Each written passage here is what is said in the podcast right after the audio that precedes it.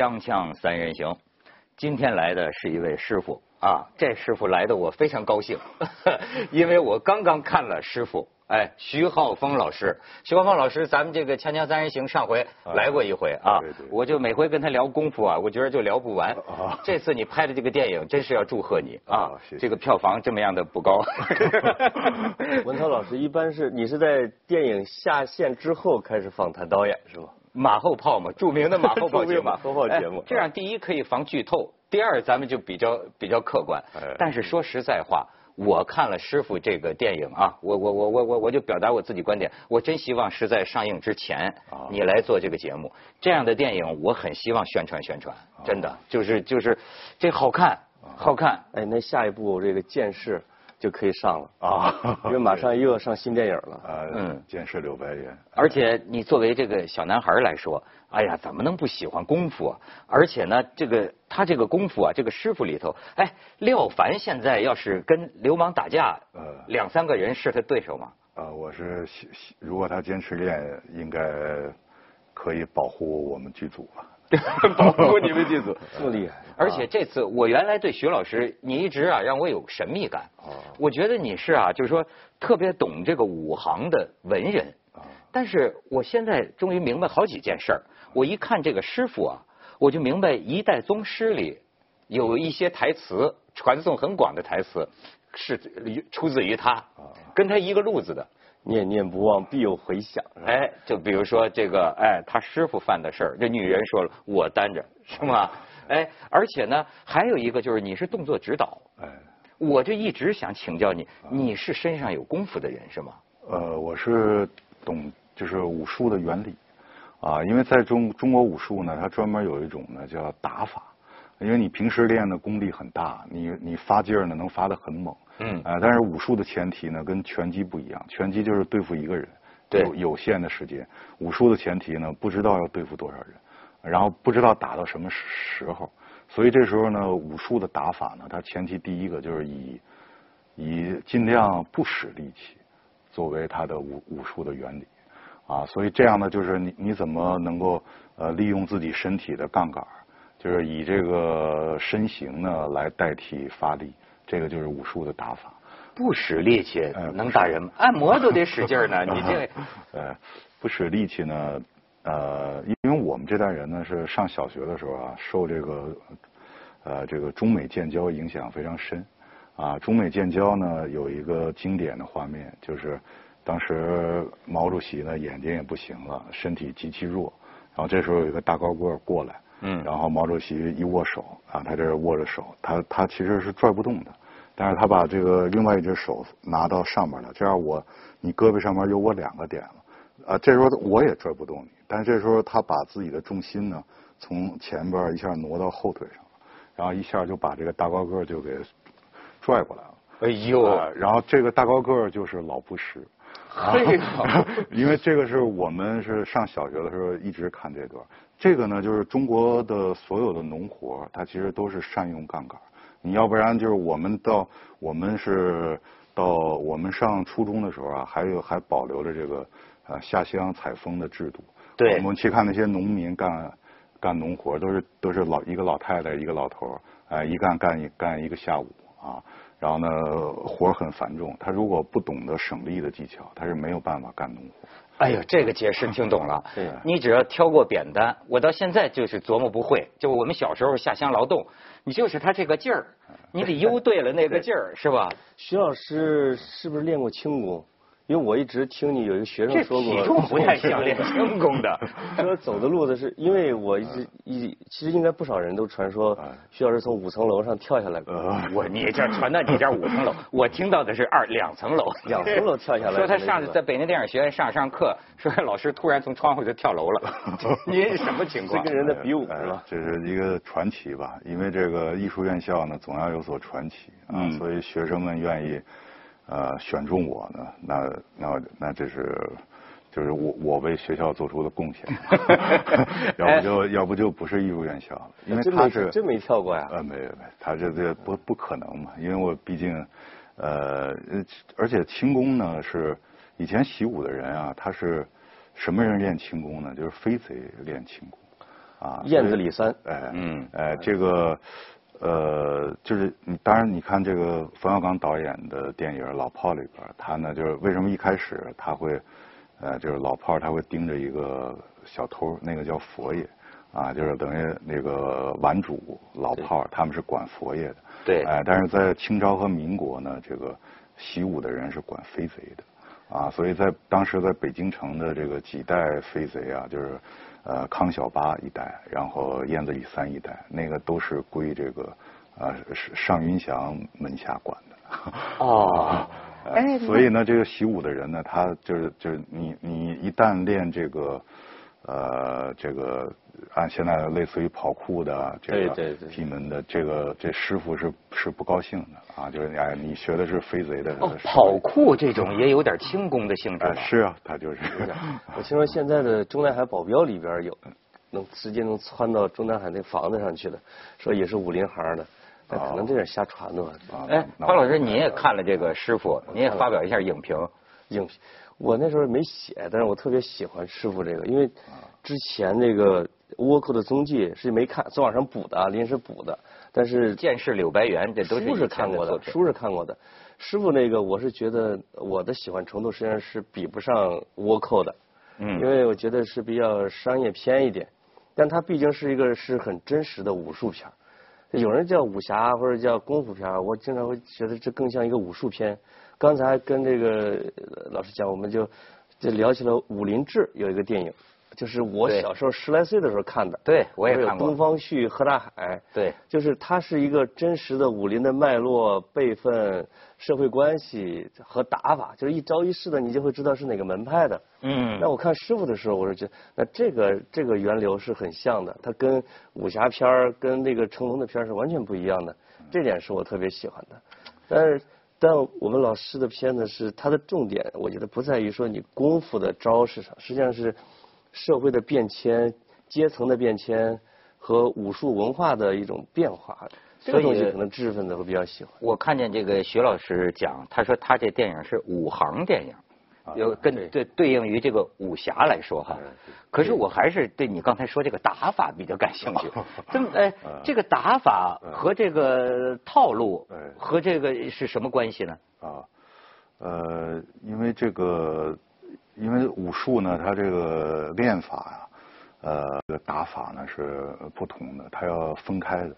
啊、所以如果一个师傅呢，就是你能够行走江湖呢，这个必须得教打法。打法有的时候它跟你的练功的方法是那个诠释是完全相反的。怎么叫相反呢？呃，你看，比方说像呃，在形意这儿，它有一个最基本的，就是说我我为了练出来，我一下能发出很大的力量，嗯啊，然后我我的劲儿呢是要从后脚跟起，我一层一层推到手上，这是你练功的方法。嗯哎、你的整个身体结构，呃，那个通过这个方法练好了，啊、但是你用这个方法打人的话就太慢了。对啊，所以呢，这个打法呢，就是说我一开始我不是从脚跟这儿的，我是这个呃手手指头就是梢节先敏敏感，就是说我我的我的这个手先先去了，去完之后我拿整个身体的体重去追这这个手，啊，这这这哎呦这是练练法和打法相反。不过咱们现在可以看一段这师傅里边，我主要是觉得啊别开生面，就以前没见过这么一种打的方法可。能是徐老师的是实战型的武术，嗯咱们看的都是套路型的，套路型可能是建国以后才经常玩的那些表演赛那种东西，舞蹈的武术，对对，那个是 舞蹈。咱们可以看看这个，而且我觉得他这个有械斗的性质，你可以看看。都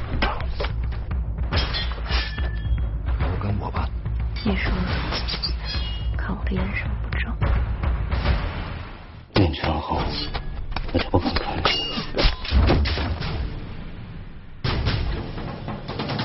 你是一个门派的全部。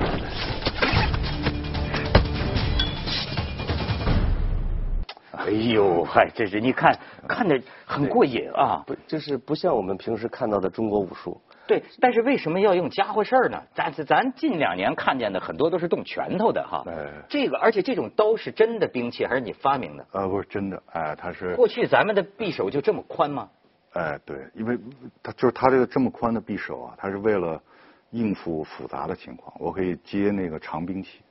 啊，就是说我我这个我这个匕首宽的话呢，这个长兵器过来，重兵器过来，我这个两个东西我一搭在这个上边，我有两个点啊，就是两点可以控制一条线，然后然后我就转了。你瞧，就掰不折几个点，要不说毛主席都懂是吧？毛主席，对对对对哎，是这次这个徐老师来，我发现跟上次锵锵的时候发型都不一样，确实有点随了毛主席。我是有一种你们给我梳的。咱们先提一下广告，锵锵三人行广告之后见。就这次特别亮眼的就是这种刀，我以前就没见过这个样子的刀，就跟这徐老师刚才说是，当年三元里抗英都用过这种刀。哎，是因为他的那个三元里抗英啊，黄冈起义的纪念馆啊，里边都都有这种刀型。哎，它是由这个清末的水兵刀啊，这个到了民间演变而来。啊，它是这个，它这种兵器呢，跟这个铡刀、镰刀一样，是这个农民这个起事的主要的兵器。它有什么优势呢？它这么宽啊对，，它这么宽呢，它就是，呃，它它是可以迎击这个长兵器跟重兵器，啊，就是说这长兵器、重兵器一来呢，我拿一个单兵器，我一个点，我都我就转不开，我有两个点呢，就是两点控制一线，我就可以把这兵器转开了啊。如果三元里的话，可能还能挡子弹。呃子弹挡脸，呃 子子子弹挡不了。他呢是呃，因为那个时候的这个步兵啊，就是上刺刀呢，就是他为了为了打乱了，呃，因为有好多还有自己的人，就是他不会存在这个拼刺刀的时候，我一边拼刺刀一边开枪。啊，所以他我我但凡拼刺刀就不会开枪了，免得把这个把这个同僚弄伤。然后这个三元里抗英呢是，他是利用这个特殊的地形啊，就是说当时下下雨，然后一片这个复杂的地形，然后农民突然出现，直接冲到那个呃英兵的队队伍里边去了，就是没法开枪了就哎，他说他们没有一个距距离的缓冲。啊这个徐老师脑子里啊，我看有一个民国那个年代或者清末民初那个时候的一个武林的这么，还或者武行的这么一个世界。我看一些影评啊，他他为什么说他这个武行电影啊？过去咱们中国讲的是武侠，对吧？什么千古文人侠客梦，这是武侠。但是这电影它最让你特别有个实感的是什么？它就是一个行当。呃，小的说就是混口饭吃，大的说扬名立万，是吧？哎，就混的就是这个东西很有意思。我觉得徐老师给这个像武侠电影啊，我们可以叫别开了一个洞天，因为很多评论都说武侠电影已经走到死路了，嗯，已经从徐克到飞来飞去、电闪雷鸣，就没法再拍了。因为我们小时候看什么《东方不败》《六指琴魔》那种的，对能把船给唰给炸了。什么你有科学，我有神功，就那种台词都出来了。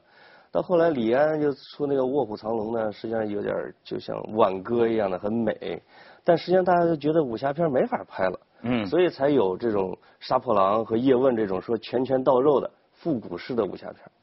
哎，那到了我们徐老师这儿，我觉得他这个弄法就是武行啊，或者讲社会关系啊，或者说现实主义的弄法啊，根植在中国大陆的武林土壤里边的这种武术片儿，我觉得是一个将来比较广阔的一个路子，但是我有一个问题，就是说这是真的吗？哎，是。这是真的。哎，因为当时呢，在清末的时候啊，就是中国，呃，北京、天津的这个社会结构发生变化呢，产生了两个新的阶层，哎，一个呢是这个警察制度啊，这个以前没有，还有另外一个呢就是武行，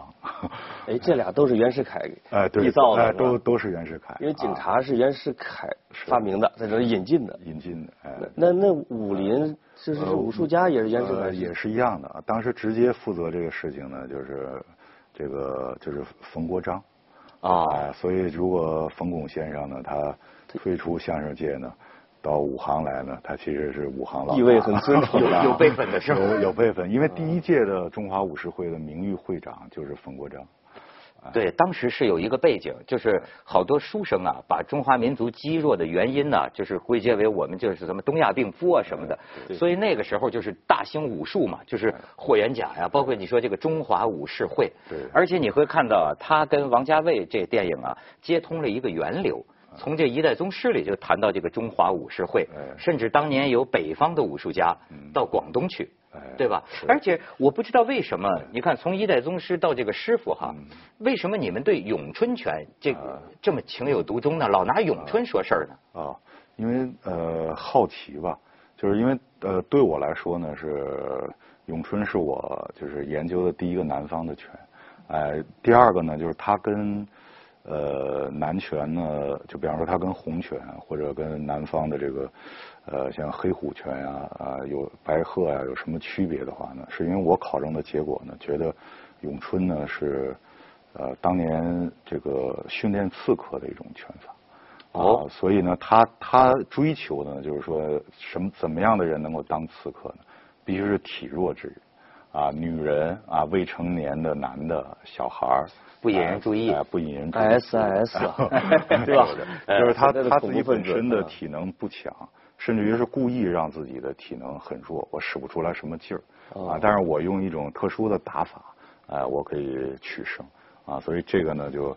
呃，就就让我很好奇啊，这就是有一个啊咱们一直在争论的，就是说这个武迷们在争论的一个问题。你像我听一些呃个别的吧，武术运动员，他们就曾经说，就是说不信这个邪，就是说，比如说这儿你这个泰森，好比说泰森打甄子丹是吧？这一拳出去，你这体重。你这体重比人差一半你打着人家和他这什么效果？就往往他们就会说，就说哎，你说的很多体弱之人，一个瘦小的人，你跟这么一个大块头，你去打，你凭打法你能把他打倒？哎，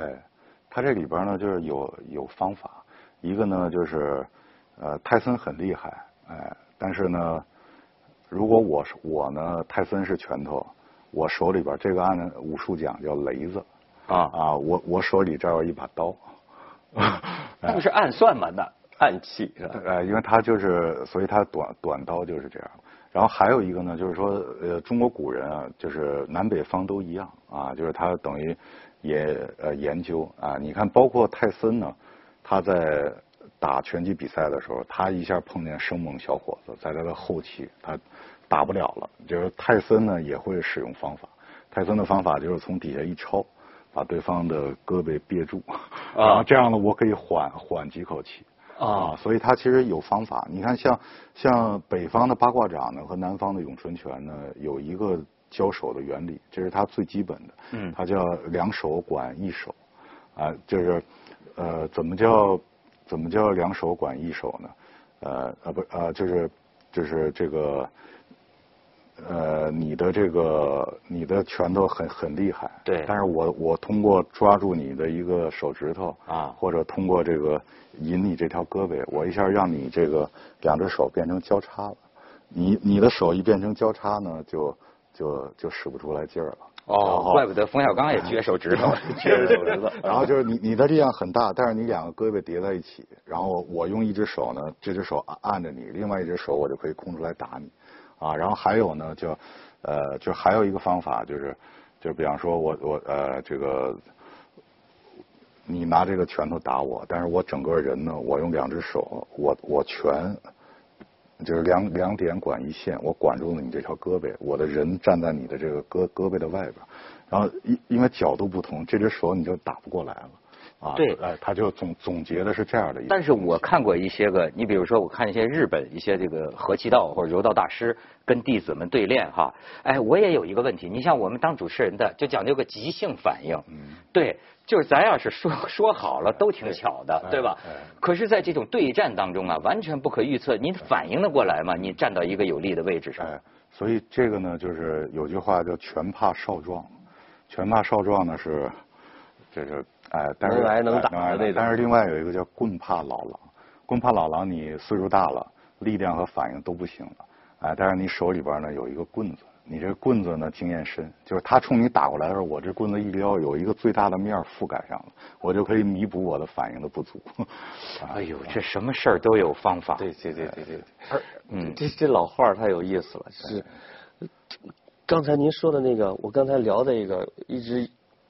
有一有不是我刚才说武林志啊，就是里面有东方旭有一个把一个砖给搓裂了，然后一直在想这个事儿。啊，这徐老师说呢，是他的二老爷的师傅干的，就是在电影里边和真实里边这种故事的对应，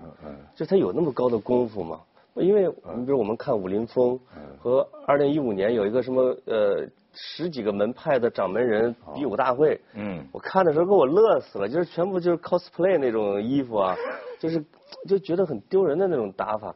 那我是我的意思，他是不是已经失传了？就是功夫最好的时代，已经是不是给七根铲掉了？实际上，呃，这个呢，其实就是呃，就是被这个日本人和苏联人给学走了啊。日本、苏联。日本、苏联学走了，就是说，呃，因为因为当时呢，就是日本的那个机构啊，它是，它它叫日本特务机构，叫文化采风。哦啊，就是说我拿着这个特务特务机关给的钱，然后到北京呢去这全国各地文化采风，那个都都有报告的，啊，然后日本方面有记录，然后中国这边呢也有记录，啊，就是说他不单是呃武术家，就是你武功怎么样，我跟你比武，啊，然后包括那个交行的人都。呃交行是什么就是摔摔跤哦摔跤摔跤的行，就是交行的人我都去采采风啊，就成了现在的柔道了哎就所以呢，在北京这儿呢，就是呃不是柔柔道是另外一个传承，就是他们是学这个呃摔跤呃呃摔跤的，然后这个呃这个呢，当时在五十年代的时候，这个呃因为你要汇报自己的这个历史的经历，就是这些东西中日双方都有记录的啊，然后因为交行的人呢。呃，比较朴实啊。这武术的人呢，他接触江湖，然后呢复杂一点啊，所以也有一些